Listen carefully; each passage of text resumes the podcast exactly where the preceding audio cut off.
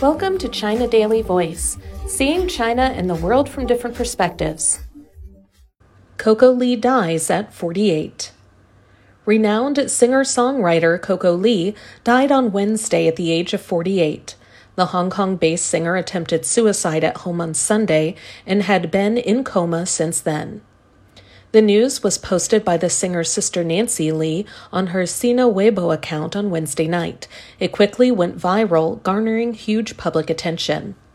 The pop diva and songwriter, who was born in Hong Kong, suffered from depression in recent years and attempted suicide on Sunday, the Post said, adding that she was taken to hospital in an unconscious state and was pronounced dead on Wednesday.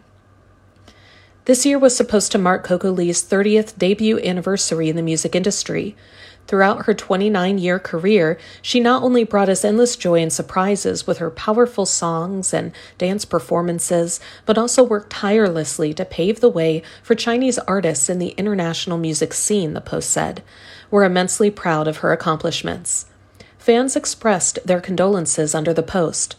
As a prominent star, Coco Lee released a number of albums, and many of her songs became popular. For example, she sang a song, A Love Before Time, for the movie Crouching Tiger, Hidden Dragon, that took her to the Oscar stage in 2001. That's all for today. This is Stephanie, and for more news and analysis, by the paper. Until next time.